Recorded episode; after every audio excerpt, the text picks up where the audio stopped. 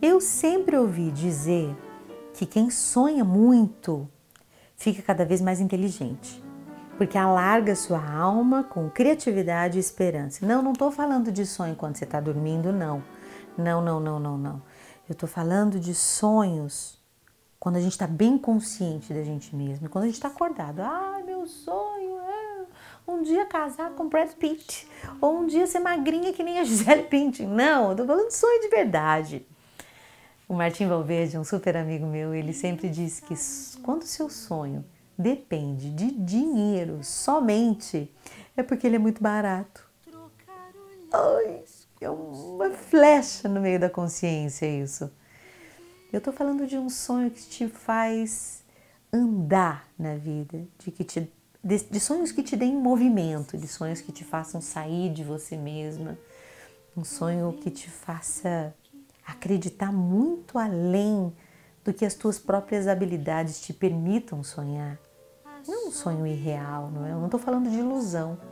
Estou falando dos sonhos bíblicos, daqueles que o Senhor permitia aos seus profetas e a vida deles virava de cabeça para baixo, porque eles ouviam a si mesmos, porque eles davam credibilidade aos próprios sonhos porque eles tinham coragem de se escutar.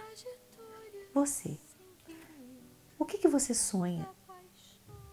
O maior inimigo do sonho de uma mulher não é a realidade financeira, não é a circunstância, não é se tem aliados ou contatos, ou é um networking, ou milhões de views, ou um corpo. Não, o maior inimigo do sonho de uma mulher é a preguiça. É a preguiça. La pereza, senhoras. Sim, sim, sim. É verdade, porque quando a gente sonha, a gente sabe que tem que sair do lugar. A gente sabe que tem que se esforçar. A gente sabe que tem que, ó, suar a camisa para conquistar. Mas a gente tem medo de ouvir os próprios sonhos, porque sabe que se ouvir os próprios sonhos, vai ter que ter um passo muito importante na vida chamado compromisso. Tem gente que quer casar com um mundaréu de gente, mesmo menos consigo mesma. Menos consigo mesma. Olha, os sonhos são muito significativos. Não somente no processo de amadurecimento ou de autoconhecimento do ser humano, do ser mulher, porque, mas, mas também porque eles carregam símbolos importantes para o entendimento do nosso processo. E no sonho que você tem aí escondido, pode morar o seu sentido de vida. E sabe o que significa ter um sentido de vida? Ter um motivo para sofrer sem reclamar, ficar em pé, ganhar dignidade e receber uma coisa que é sensacional de ser recebida: respeito. Só uma mulher que sonha recebe realmente respeito. O respeito a gente, a gente planta, a gente não exige nunca respeito de ninguém, a gente conquista com uma postura digna. Mas uma mulher que não tem com o que gastar a vida profundamente, que não tem um motivo para viver, que não tem um sonho para realizar, qual é o respeito que ela vai inspirar?